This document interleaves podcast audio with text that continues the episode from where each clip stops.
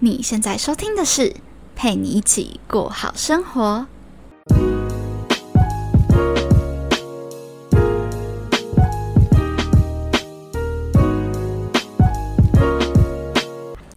Hello，在另一端收听我节目的你，这周过得还好吗？我是今天节目的主持人佩君。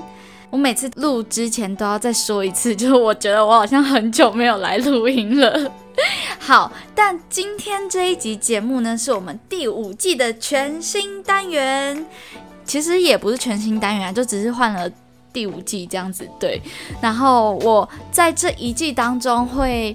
呃，比较多的那种采访内容，然后开始慢慢的去延伸跟别人的互动，还有别人的观点的一些讨论的内容。对，在这一季会有一点点这样子的小变动，但也是会有我自己单口录音的节目，所以应该对你们来说，我觉得差别不大啦。对，那如果你们有希望我可以去采访谁的话，也可以到 IG 私讯告诉我。对，好。那今天呢，我特别邀请了一位我的好朋友，创作圈里面我们俗称的房地产大亨。当然他自己不敢这样说啦，他是一个很谦虚的人，对。但是反正因为他跟我们创作者圈的朋友也都蛮好的，所以我们就都会默默的开玩笑，然后给他一个小绰号。对，那他他人也是一个很乐于跟大家分享聊天，然后其实跟我们一。一般想象的那种房地产大亨，可能很遥远，或是很高冷，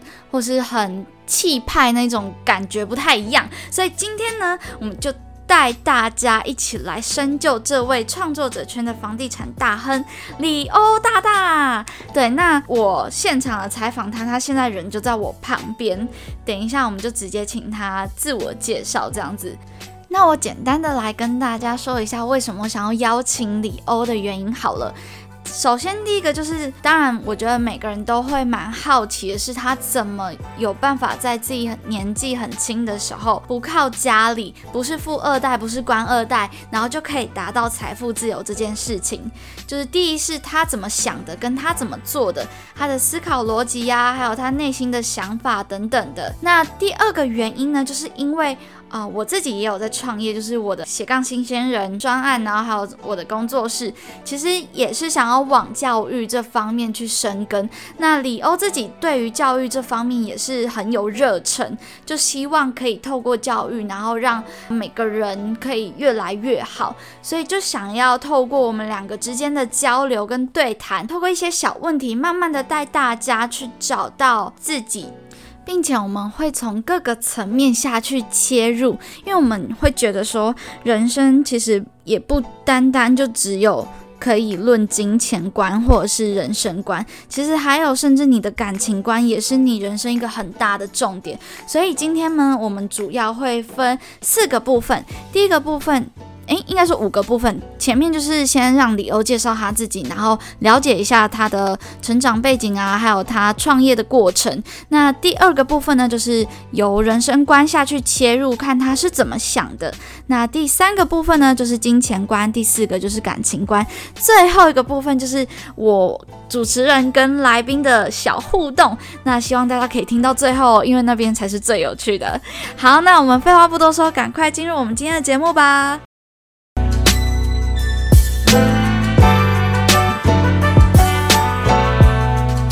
你可以从头的介绍你自己吗？可以啊。好，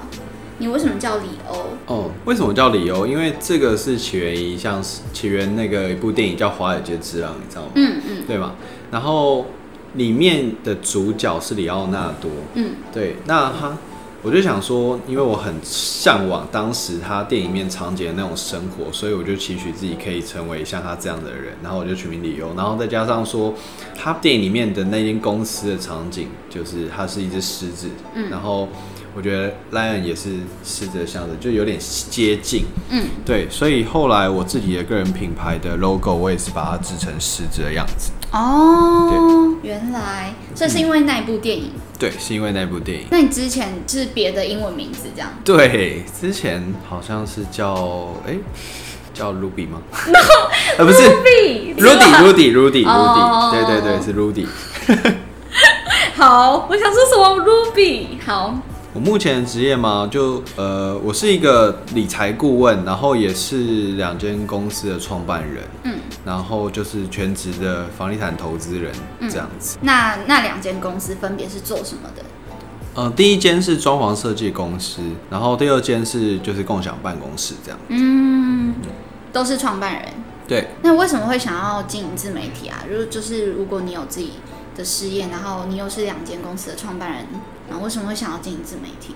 嗯，一方面是为了分享，因为我会希望说，像我自己就是从投资理财真的是什么都不懂，然后到慢慢学习的过程中了解了这些东西，然后才让我现在的状况就是稍微财富自由的的阶段。嗯，那因为自己是这样学习起来，所以会希望说我能够透过自己的影响力，然后去影响别人。嗯，想说可以再影响更多人，所以去经营自媒体。对，哦，了解。好，那关于李欧你的成长过程和背景，因为嗯。应该蛮多人都有怀疑过你是不是什么呃富二代啊，或是官二代吧？有吗？嗯，很多啊，对，那你对啊要不要讲一下你的成长背景跟嗯过程是怎么走过来的？嗯，其实我是单亲家庭出身的，嗯那我爸妈他们确实是做生意没有错，可是他们都是理财投资理财概念都不好，就是他们把赚来的钱基本上全部都赔掉，嗯，这样子。那在成长过程中，就是我看到他们可能赚了钱，然后又把钱赔掉，会不会被骗走？嗯然后一直在重复的循环，我就觉得说，其实会赚钱跟最后会有钱是两件事情，对就是完全没有任何正相关。嗯那我自己就觉得说，其实年轻人应该是我提早学会投资理财这件事情，因为我不管做任何工作，到最后我都要学习这件事情。嗯哼所以我就一直觉得说，那与其这样子，我不如一开始就学好这件事情，甚至能够把它当做我的工作，那不是最棒的状态吗？嗯，对，那成长过程其实我现在做的事事业跟家里一点关系都没有，就是我们家是那一种对投资，然后全部都是避而远之，甚至我一开始投资股票的时候，我爸妈叫我不要碰，他说股票都是骗人的。哈，可是他不是自己是生意人吗？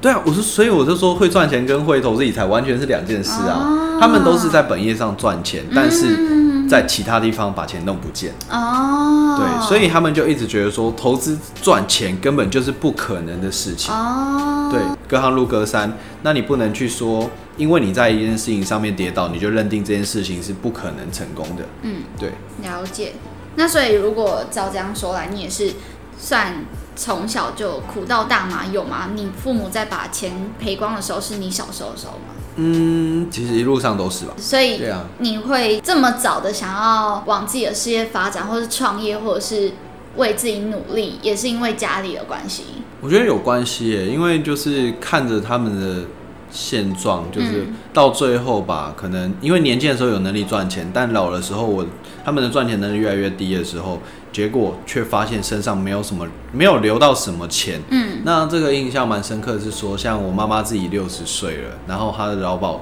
就是申请退下来之后，一个月才一万八千块，嗯然后这是她的唯一的被动收入。嗯那我就会觉得说，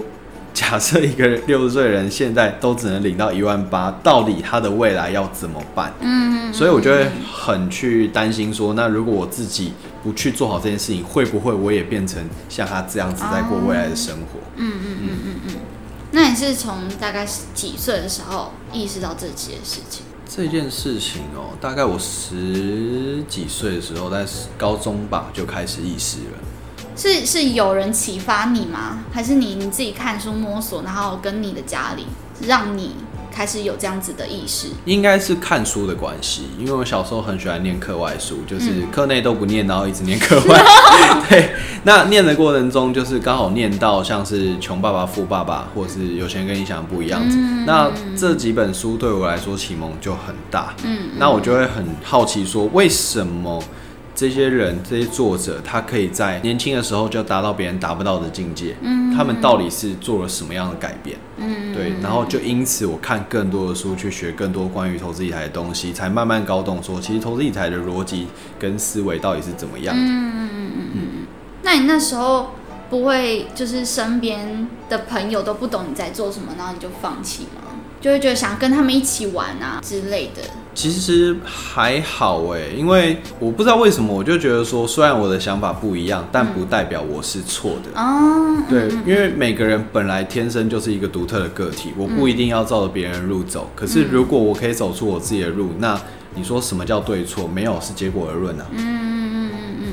了解。好，所以你是从十六岁开始自己半工半读，嗯，对，然后二十四岁的时候赚到，哎、是二十四岁吗？赚到自己的第一桶金。对，几岁的时候财富自由？大概二十六，二十六，是因为第一间公司的关系吗，不是哎、那是因为什么？嗯，第一，呃，应该是因为第一个投资房地产的案例，对，哦，因为当时做了第一个案例是做二房东，嗯嗯嗯对嗯嗯嗯，那呃一开始做股票都是累积资产，从几岁开始做股票？其实它是很多个工具的过程呢、欸嗯一开始大学的时候，那时候就开始碰基金啊，嗯碰外汇啊，嗯嗯然后后来才做了大概一一段时间，才开始跨越到股票，嗯对，然后后来又跨到房地产嗯，这样子。哦，了解。所以投资房地产之后，才让你慢慢的有累积财富，然后达到财富自由。对，房地产为主，但其他的股票还是都会有。嗯，那你当时的工作是什么？当时的工作吗？其实我一路以来都是打工，我没有做过就嗯是正职正职的工作。对，那我只是很专注的，就是把我打工大部分的钱都留存下来。来，哦、对，然后就是慢慢的透过学投资以来的东西，然后把这些钱拿去做投资运用，这样子。哦，那很好奇你都怎么存钱？为什么存得下来？因为现在很多大学生都是可能拿去交际啊，或是拿去跑趴啊，拿去交男女朋友也花很多钱。对，是怎么把大部分钱存下来的？我觉得这种事情就是纪律，欸就是你知道说有些目标是你现在不做，你以后就没有办法去完成，嗯所以我就会很克制自己说，那我每个月可能赚多少钱，我就要先存下嗯来，剩下的才可以拿来做花费。哦，对啊，因为你知道有的机会来了，如果你当下没有准备好，你是抓不住的。对，那对与其我当下抓不住，然后我悔恨，我不如很早开始就准备好这件事情。嗯嗯嗯嗯嗯，同意。好，所以大概的成长背景就这样。嗯，所以你今年二十八岁嘛？对，我要满二八了。 好，那你创业的历程呢？为什么会想要创业啊？就是如果照你来讲的话，你其实投资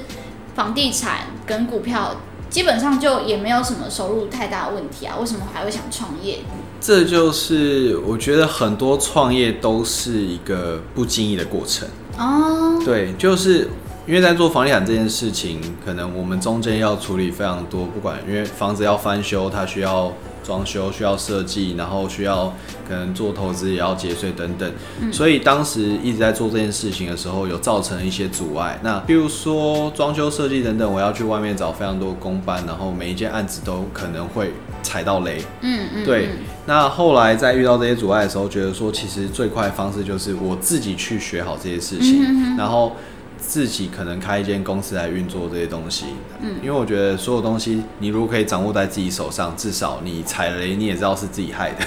哦对你不会再去怪别人。嗯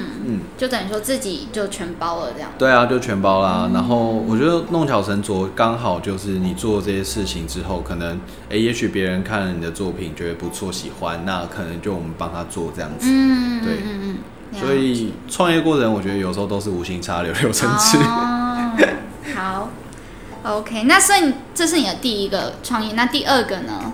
第二个也是啊，就是因为我自己工作的过程，我算是一个全职投资人 for free，所以常常我要么在家工作，要么在咖啡厅工作。对，对，那加上说后来又兼了做财务顾问的方面，那我们常常都要约一些咨询，然后我就觉得说，诶，每次我都在咖啡厅工作，那我有时候一天忙的时候三四个咨询都有，我就要跑来跑去，我也觉得很累。嗯，那与其这样子，为什么我不盖一个空间出来？第一是我讲课的时候我有个地方，然后我咨询的时候我有个地方，然后再加上说，因为我很喜欢跟各行各业的人交流，那。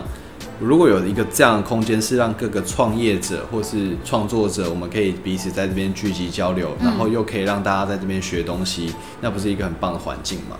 那为什么当初不是想说那开一个咖啡厅，而是一个空间？哦，其实原本的雏形是咖啡厅没错，白天咖啡厅，晚上是酒吧。吧，对，可是因为这个就比较商业考量了，因为我开一间咖啡厅，嗯，我是一个新创咖啡厅，我不知道明天我的客人到底会不会来，要从哪里来。嗯，那与其这样子的话，我不如做一个办公室，那相对来说会比较稳定一点。嗯对嗯，嗯嗯那所以你之后有想说要开咖啡厅或酒吧吗？如果能力范围内的话，可能会考虑啊。哦，对，你的第一个公司有结束了吗？还是你还在里面？没有哎、第一个公司营收还是持续在攀升中。嗯，所以两两个创业是同时进行的。对，哦，那你怎么去平平衡说，哦，我大概第一个阶段，哎，第一个公司到达什么阶段之后，我可以把心力放在第二个第二家公司？嗯，其实我觉得这件事情没有说我会去做完整的切换，应该说两个都是你的小孩，你要怎么去分？你要把爱给谁比较多这件事情，其实不没有，只是说你要很清楚两个小孩现在成长的状态，然后他们需要缺什么，我就补什么给他们。然后，身为创办人，其实最重要就是我持续的去帮他们想未来发展的方向。嗯，对，那只是在想商业模式、商业模式的过程中去想这两间公司怎么做结合，因为其实如果我做。的是同样产业类别的事情，我不需要完全地做切割，他们是可以互互相辅助彼此的。嗯嗯嗯，对啊，包含我现在其实我做的所有事情，我都会去把它围绕在投资理财的这一个核心，嗯嗯，从这个核心里面去做延伸，其实所有事情都是可以再做结合。哦，了解。好，那我有一个比较好奇的地方是，很多人都会觉得你很喜欢，你很享受在现在自己的生活当中，然后感觉蛮好的。但我想要请问，是你之前有没有让你特别难忘的日子是？可能在当下你是觉得很辛苦的，就可以形容一下当时的过程嘛。比方说，可能每天都很晚回家，或是 每天都都吃便利商店呐、或者是没有时间吃饭呐、嗯或者是流离失所啊之类的，很辛苦的那一段日子。其实会耶，我觉得最辛苦的日子，应该说真的就是遇到比较重大的困境的时候吧，像是我做房地产，可能有遇过赔钱的时候，然后甚至有打过官司的时候，嗯，然后还有就像办公室这里刚创立的那段初期，从前端规划募资，然后到建的过程，整个其实都是很煎压力熬很大。嗯 对，因为自己本身很多事情要忙了，然后又一直加更多的案子给自己，然后就会觉得说自己的时间上或是精神上都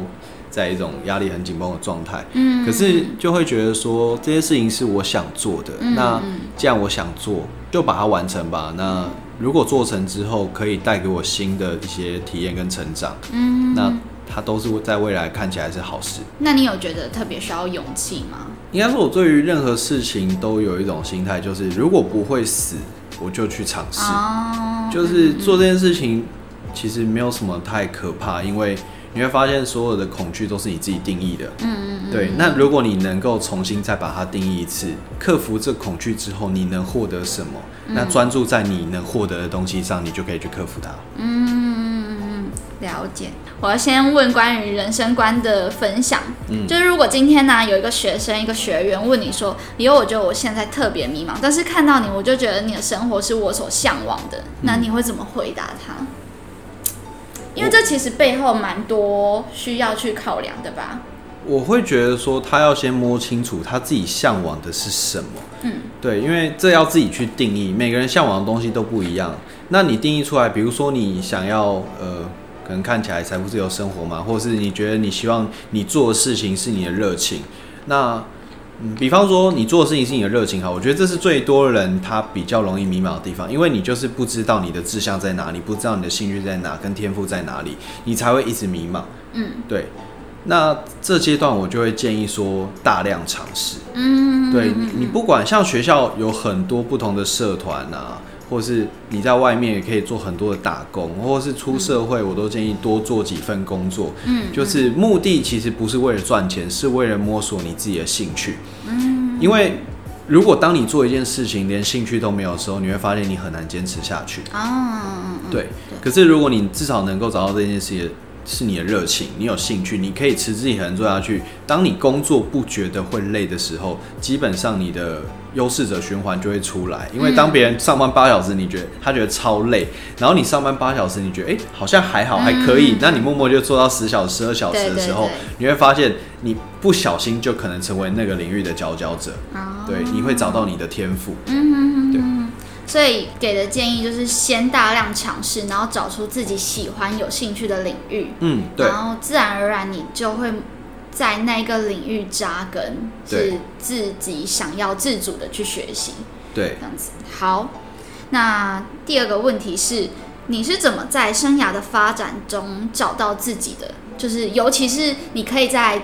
年纪很轻的时候就找到自己，因为其实很多可能工作到三十岁、四十岁以上的人都还不知道这份工作是不是他自己喜欢，然后就这样做做做做到可能退休之类的。那你怎么确定说哦，我喜欢做房地产，或是我喜欢投资理财这个领域？你是怎么找到的？还是就是运气，刚刚好试到，然后这个我喜欢，然后我只是很早就试到了。我觉得不是运气耶，嗯，是，这应该是有思考过后的结果。嗯，就是从以前可能，就像我们在看书好了，我总是有几种类型，可能我看的可以特别起劲。哦，对吧嗯嗯嗯嗯然后我在学科里面有某几科我可以学的特别好，嗯，对，对，那从这里面你再去分析说，呃，做这件事情，好，第一是，我觉得先想到比较社会观一点，就是做这件事情可不可以让我活下去？嗯好，如果可以，那我再来思考说做这件事情我是不是非常有兴趣，而且可以持之以恒。那如果也可以的时候，我就会开始发现，那我只要把事情做对，我就可以很好的活下来。那再来，可能我就去思考做这件事情对我而言意义是什么，我可以从中获得什么是我是除了金钱以外的成就感。哼，嗯哼，对，我觉得每个人都要找到自己在工作上面的意义。嗯那如果你找意义，像我自己的话，我会觉得是教嗯育，就是在现阶段对我而言，如果能够透过我自身的影响力去影响别人，然后从而改变别人一辈子，我会觉得说这件事情的成就感会非常庞大。嗯嗯，对比起金钱来说，甚至更庞大，因为我当时就是因为接受了教育，才有办法变到现在这个状态。嗯嗯嗯嗯，对嗯，所以是从呃，当你在财富自由之前，你就已经有想通这个观念了。嗯，应该说你你在做的过程中，你的初衷会，呃，应该说你的目标会一直去改变。对对，就是你的意义。对一一开始可能我们都可能是为了工作，对，但是在工作的时候，我说这一段就是选择比努力嗯重要。你要知道做什么样的选择可以相对来说轻松一点，因为你找到你的天赋嘛。嗯对啊，那既然找到你的天赋之后，你持续做这件事情，然后发现诶，金钱也不那么的吃紧了，嗯，然后你就会发现要再去找到可能另一个意义。另一个意义，对，嗯嗯嗯所以你是边做然后边寻找。哦，了解。嗯好，一个很大重点，边做然后边寻找。有些人可能会觉得，嗯，他可能要等到找到了再去做，或者是他永远就是都找不到，因为他就觉得这就是他的极限了。就我有遇过一种人是。他就觉得哦，生活就是这样，就是他所接触到的人事物、工作形态就是那个样子，然后他就觉得哦，人生就是这样，朝九晚五啊，然后反正存钱也是花掉，也没需要存钱，然后够用就好，大概是这样子的模式，他也没有想过可能太多的金钱观这些，嗯所以他就一直在那个状态，也没有想说要边走边想。我会觉得稍稍微有目标一点，就像我常常会跟呃很多朋友说，你的现状如果跟你的梦想之间有非常一大段距离，那你就要思考你现在做的事情到底可不可以完成你的梦想。如果不行，那代表方向就错误。嗯，对，那也不是说你选对了方向之后，你就可以达到你想要的那个目标。除了方向对以外，你还要很努力。嗯嗯，对，因为我觉得所有你只要还没有达到你目标，其实代表是你能力不够。嗯嗯，对，那能力不够要怎么解决？很简单啊，就是学习跟突破、成长自己而已。嗯嗯嗯，对，那只要我能一可以一直去学习跟突破，自然而然你会慢慢接近你的目标。嗯你所赚到的所有的钱不会超过你的能力，嗯嗯嗯嗯。所以你就要很 focus 在你自己自身的成长上面。了解，好，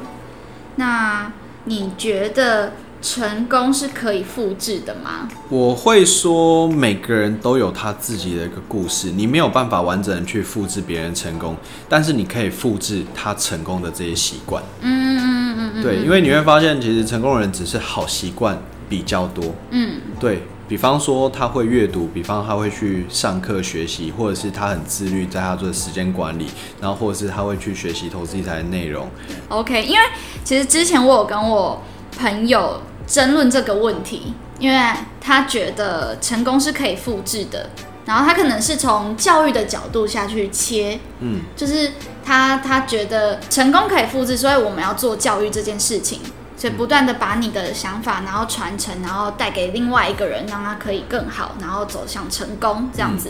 对，但我那时候的想法是，我会觉得。首先，你就无法去定义每个人的成功，这是第一个。对，对，所以没有所谓你的成功就是我的成功，或是我们成功的样子根本就不一样，所以对你也不要跟我谈复制，对这是一个层面。那另外一个层面，我会觉得说，你能复制的是，就像你刚刚讲的，你没有办法复制每个人的际遇，对但是我同意一个点是，他有办法复制的是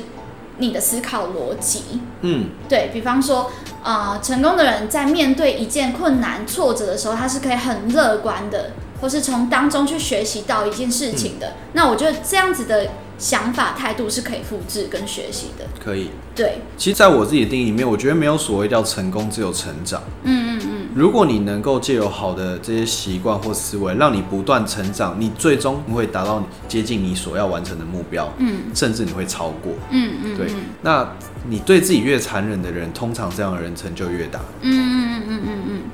了解。所以好，那这也没什么好争论的，这样会不会好无聊？都没有 都没有争论的感觉，你还好，有争论吗？。要有交流的感觉好，好，那你找调查来。我看看哦。那我再问一题好了，我觉得这应该是我的听众会想知道的，就是对于十八岁到二十二岁的大学生们，或是这个年纪的年轻人们，无论你觉得是缺乏，或是你想要提倡理念都可以，就是你有没有想要给他们什么样子的建议，在这个阶段？这个阶段嘛，嗯不要活得太安逸，你要不要太早吃你的棉花糖？嗯你应该多花点时间专注在思考，可能你自己最终你未来想要走到的方向上面。嗯，对，因为如果你不知道你要走到哪里，你根本就不知道你现在要做什么。对，对啊，我们说，其实你人生所有的答案都在你的未来，但是你的未来就是你的现在啊。嗯，那能不能再更具体一点？什么叫做不要太安逸？因为有的时候可能从早上很认真的起床到堂上课，然后到结束一整天，然后他们就觉得哦，我很努力了。嗯，对，那你你会觉得这样子，你会给什么样子的建议？会希望说去探讨说，应该说多一点思考，比方说，像是你这么努力念书是为了什么？嗯，好，那你如果知道说你念书最后可能也许是为了找份工作，那你对就要思考一下你工作是为了什么？嗯是为了最后你想要得到你人生最后的那些方向，那你要怎么做才能达到那些方向？有时候我在讲说，读书其实只是一个我们的过程而已，嗯但最重要的是你真正念到脑袋里面有什么，嗯嗯，嗯对啊。我有时候在笑啊，其实课外书比课内书还有用啊，对， 就是你在课外书里面，你反而会去深思很多人生你必必经思考的过程。嗯对，那从中你就知道说，哦，那也许现在的我，你说念书就足够算认真吗？其实不一定。嗯，评也不要说评判别人好了，就就自己来说，嗯，你怎么觉得自己有没有努力了？我会这样问自己耶，就是嗯十年后的自己会不会后悔你现在做的所有事情？啊，如果会的话，代表你现在还不够不够努力努。力，嗯，对嗯嗯嗯嗯，好，了解，一个很好的检视方式，嗯，好，十年后回推现在的自己，能不能心安理得？对这样子，好，OK，那我们进入下一 个金钱观的分享。好，因为你也是投资理财领域的的，可以说专家嘛，呃，就有有略懂略懂。略懂。 好好，因为我的听众大部分都是大学生嘛，那想要请问理由，如果是你的话，你是假设自己是大学生的状态，然后你有打工，你会觉得这笔钱应该怎么去运用比较得当？嗯，其实如果站在投资理财领域，我会先考量说，我现在本金有多少，以外，我现在懂什么。嗯，对，因为你说要运用金钱这件事情，取决于你理解投资理财有多少。嗯那如果当我还不理解的时候，其实我的第一要务应该是投资我自己的脑袋。嗯，对我必须先懂了，我才会操作，而不是先操作我就马上懂。嗯嗯，对啊，那有的人会这样，他不太了解，就把钱丢进市场里面，可是通常结果不会太好。我说你可能用自己的钱去缴了这笔学费，我会觉得有点太得不偿失，然后成本会太高。所以主要也是建议去投资，但你在投资之前，你要先投资自己的脑袋，这样子。对，那如果说你今天你有自己的打工了，你也不会想说先把这笔钱可能变成自己的零用钱，然后不跟父母拿钱之类的，有想过这个想？可能你打工可能可以赚到一两万、啊，那其实足够支付你自己嗯，父哎、应该说足足够支付父母给你的七千块 嘛。可是因为 说来觉得蛮好笑，因为我当时打工的心态其实就是我一直在摸索我的兴趣，嗯所以其实我换了非常多打工，啊，就是嗯他他可能我每一两个月我就会换一换一个，个对，对所以他变成说是非常常在换，换然后中间可能会有中断这样对子。对，可是因为我都知道，说我工作的意义都是为了学东西，然后还有嗯嗯嗯就是找我自己的兴趣，所以我不会一直，呃，一直很专注在一个打工，因为对对我来讲，如果他不能让我学到更多东西，那我就没有留在这边的必要。嗯，所以钱对你来说也不是目的，对，主要是也是在投资，但你在投资之前要先搞懂你要投资的那个东西。对这样子。好，那你觉得你在财富自由之前啊，最最最影响你的关键是什么？最最最影响我嗯的关键，可能习惯也好，或者是一本书，或是一个人、贵人，或是一个经验、一个启发都可以。你觉得最关键？我觉得是阅读，然后行动、欸。嗯，嗯对，就是很多人都流于他只有在学习这个阶段，但学到了没有行动。嗯，那我就会觉得说，如果你学到的东西你却不去执行，那你代那不就代表没有学吗？嗯，你只是知道，但你不做嘛。嗯可是很多东西都是你要做了才会有结果啊。对，对，所以我觉得行动力、执行力是一个很重要的事情，就是嗯唯有把你学到的东西做实践，你才会得到你想要的结果。对，那如果中间一定会有过程，因为没有事情是你所有都会很顺利的。嗯但是我们遇到的这些挫折什么，你就把它修正就好了，嗯，对啊，都是在做中学啊、了解。为什么？为什么你会这么乐观？是从小个性就这么乐观 吗？其实不是哎、我从小个性是一个比较内向而且比较负面的人， 真的，真的，真的，对，为什么？好难想象哦。嗯通常这不是应该比较像是人格特质才会这样子的强烈？不是哎、我觉得是刻意的训练。嗯，对，因为从小就是单亲家庭，然后家人又没有时间顾我，都是自己长大的。对然后可能环境也不是到特别好吧，就是家里常常会有一些什么赌博啊，什么有的没的。对对对，然后都是嗯在该不会也这样的环被境讨长，债过吧？是没有到被讨债过啦。嗯对，但是就是都是比较，我觉得没那么健康的环境。嗯嗯，所以相对来说又负面。可是长大的时候就觉得说，诶，我记得好像看了书，然后我在看书过程中，然后比如说看到像吸引力法则，对，然后他就会一直去强调说，你必须要先相信，然后要正面思考，你才可以得到你想要的一切事物。嗯那那时候就觉得说，因为我身边没有这样的人，嗯，那我只好强迫自己去相信书上写的东西。哦，我刚刚还在想问说，如果你身边没有这样子的人，你不会反而去质疑这这本书所写的内容吗？可是因为我知道这个书的作者都是成功人士，哦，那在这种情况下，我会觉得他们写出来的东西相对来说应该比有较可信度有可信度。嗯嗯对，那与其我相信我身边还没有成就的人，我不如相信写这本书的作者。哦，了解。对，那我要进入这哎还没有最后倒数第二趴，好，关于感情观的分享。嗯，好，第一题是，请问对于你来说，如果一个人可以过得很好，那为什么还要另外一个人陪伴？就是爱情对你来说是一个怎么样子的存在？我觉得是应该这样讲。在我的观念里面，应该是人跟人之间都是独立的个体。那我们其实都可以有能力把自己过得更好。嗯，那爱情对我来说，就是我遇到另外一个人，因为他，我的生活变得更好、更完整。嗯嗯嗯嗯对啊，因为有时候我们自己虽然过得很好，但是还是会觉得说，还是想要有一个人陪伴。嗯那最好的爱情，其实它除了爱情以外，它也可能是最好的友情。嗯，对，那彼此之间其实都可以很好的沟通，然后了解对方。嗯，对，那我有一个额外问想问，就是如果说你今天跟你的另一半在一起相处的时候，你会不会凭量表会觉得说，当你遇到了另外一个比你女朋友分数更高的人，你会你笑什么？我很震惊的。好，就是那如果是这样子的话，你会不会觉得，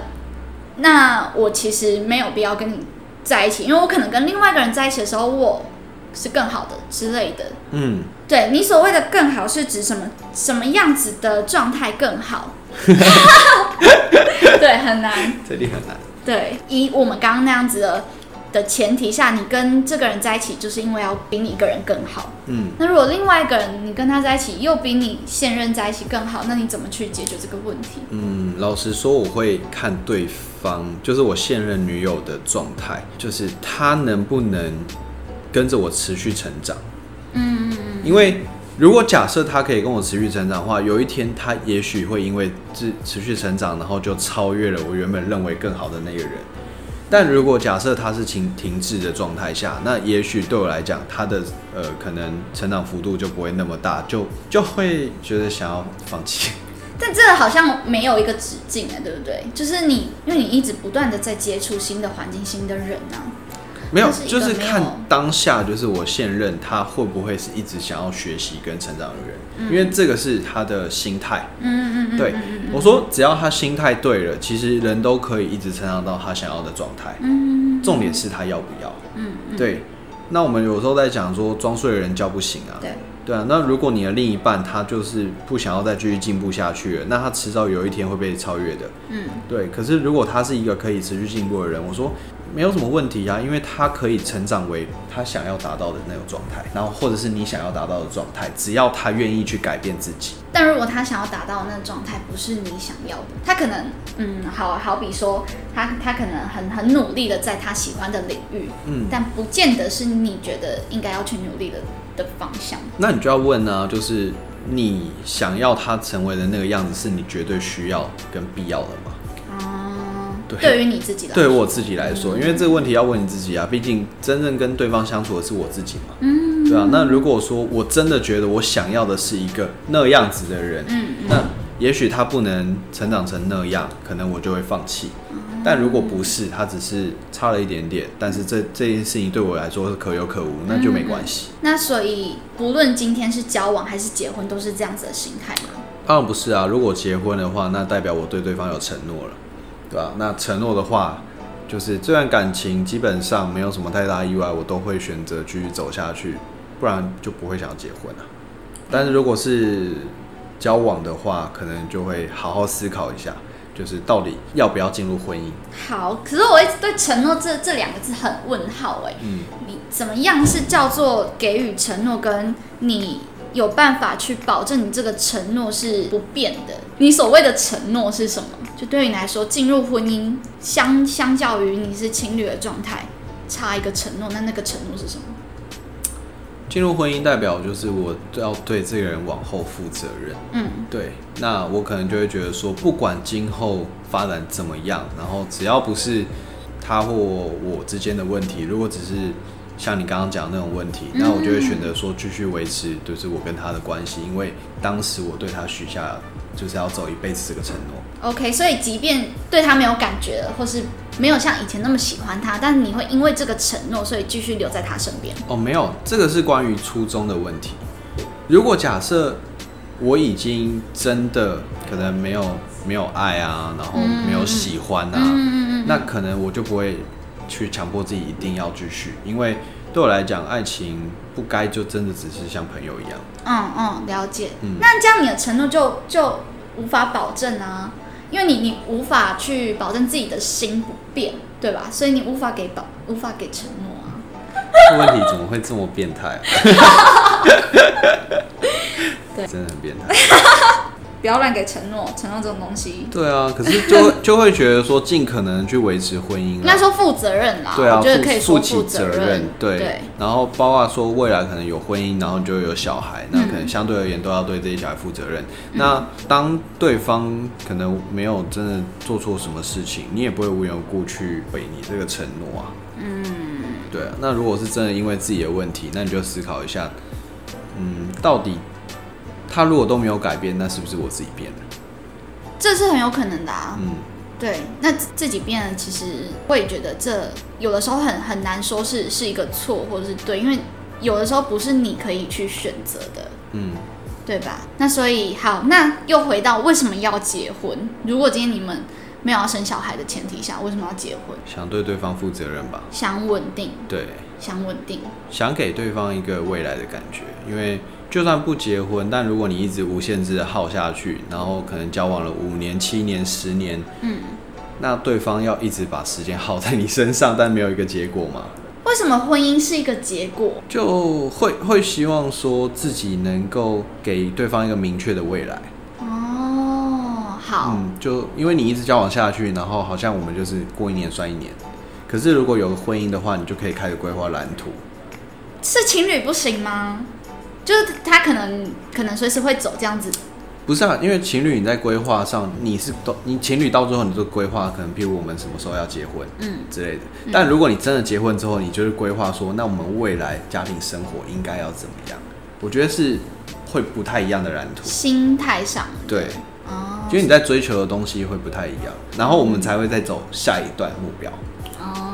那第二个问题是因为前阵子大学圈有很热门的一个话题，就是关于 AA 制这件事情。嗯，对，想请问李欧，你对于 AA 制这个看法？你在感情当中是是支持 AA 制吗？还是你不是？你是都我觉得我来付，或者是呃，你觉得有的时候可以女方付，或是怎么样去安排你们之间的金钱？我觉得一半一半欸，就是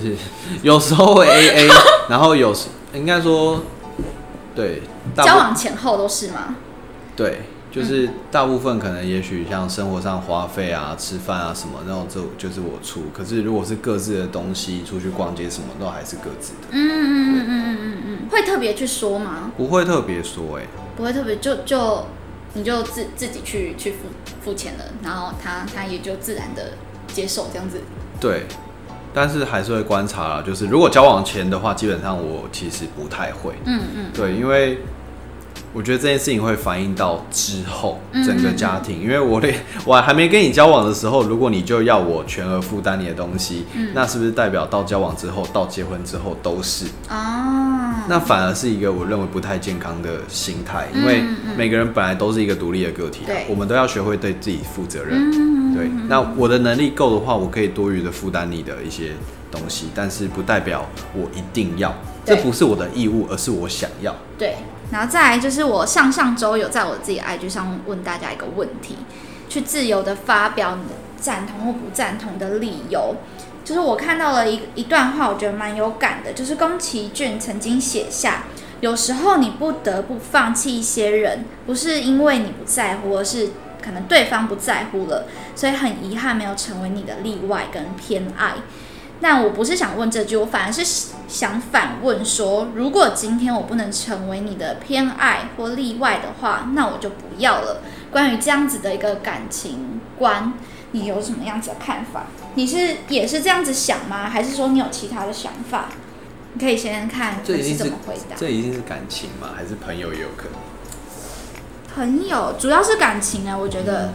朋友也可以啦，就是如果你没有分别的话，对你没有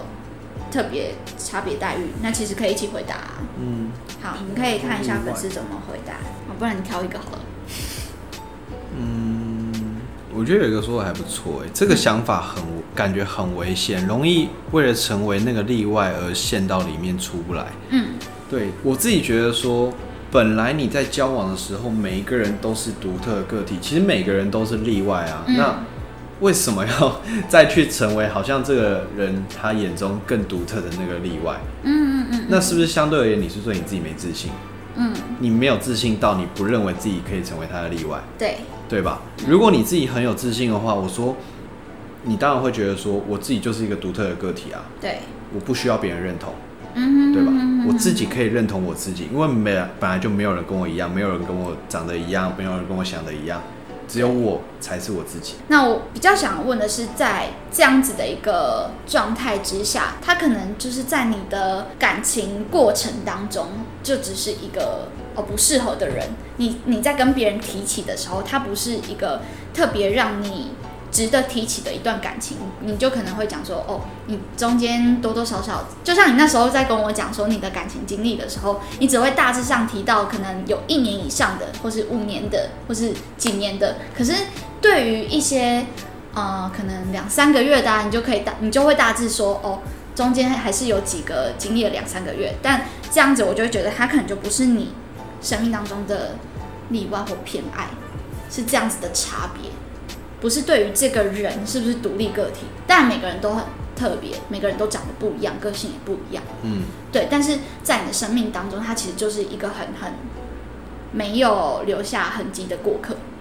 这种感觉。也不是没有留下痕迹啊，好，就是没有很深刻的。对，只能说没有到特别到深刻深刻。对，那你自己会有这样子的坚持，是你会想要成为别人生命中很很深刻的那一个人，然后才跟他在一起吗。其实我不会，应该说，嗯我在追求的是做我原来的自己，嗯但是却可以很好的跟对方相处。嗯，因为在这样的状态下，也许我不需要额外再去做花什么力气，我就是他的那个偏爱了，嗯嗯这才是一个很好的状态啊！就是我不必为了去追求什么，然后硬把我自己逼到好像一百二十分、一百三十分哦，只为了去符合他眼中的那个偏爱嘛。嗯嗯嗯，应该是我做百分之百的我自己，然后我用很轻松自在的方式跟他相处，结果刚好他也喜欢这样子的我， OK。对，那自然而然我说我们都是彼此中间的偏爱嘛，哦，嗯嗯嗯嗯嗯，了解。好，那我们来到最后一趴喽。最后一趴就是我们的秘密问答时间，就是我们彼此来宾跟主持人会准备一个我们到现在都还不知道的问题， 然后直接问对方。好，你现在还是我先？我觉得你先好，我先，我先好，我先，反正我已经想好了，就是因为呃，在大学女生里面会有一些特别对于男生形容的用词，那大致上分了几类，当然没有办法全部归类啦，有些人就不在这归类范围里。好，那我大致分了三类，第一个就是可能霸道总裁型，然后第二个就是忧郁学长型，然后第三个就是温 温柔小哥哥型。那想请问李欧是霸道总裁型吗？好，我我我再举更具体的例子好了，你会不会是那种呃，在感情里面，因为可能你生活跟感情的那个状态不太一样，可能啊，我不知道。对，然后会不会你是其实是很很霸道，或是很占有欲，或者是你会把女生壁咚之类的？好，就这样，我就举例到这边。 对，我们是普遍级。嗯，好， 我想说你是要提格雷五十道阴影之类的，类似类似那种感觉，哦就是对嗯，对，你是吗？你觉得你自己在感情当中是吗？我觉得我属于第三个是什么？温柔小小哥哥哥是好，我觉得我是第一个跟第三个的综合，就是因为我外我外显像其实是比较柔的，可是我的内在其实是很刚。对，对，所以 就是我可以跟你就是这样慢慢的说话，然后也都不会发什么脾气，但嗯是我的内心并不会因为我表象就是比较好讲话，嗯就真的比较好讲话，嗯嗯嗯嗯嗯我还是有很多的自我意识跟想法。嗯嗯嗯。但那你为什么会觉得你是第三类型？温柔小哥哥型的另外一个比较俗称的说法叫小狼狗，小狼狗， 所以你应该不是啊，哦对吧？对，我不是，对。那你有觉得你是霸道总裁吗？还是你觉得这三个你都不是？我说你在感情的的那个状态，不是看起来哦，是状态，状态嘛，好像也不会特别，不会。对，好，猜错了， 没什么好玩的。所以你跟另一半在相处，然后到什么样的程度会让你想分手？其实我觉得我我会想分手，不会因为一次的念头就想分手，我会那那那是一种累积的过程，嗯就是我自己心中会有一个评量表，对于我的另一半的分数。嗯对，如果他一次一次的让我失望，或是让我觉得我很委屈，他就会慢慢的扣分。那如果扣分低于那个分数，我就会想分手，这样子。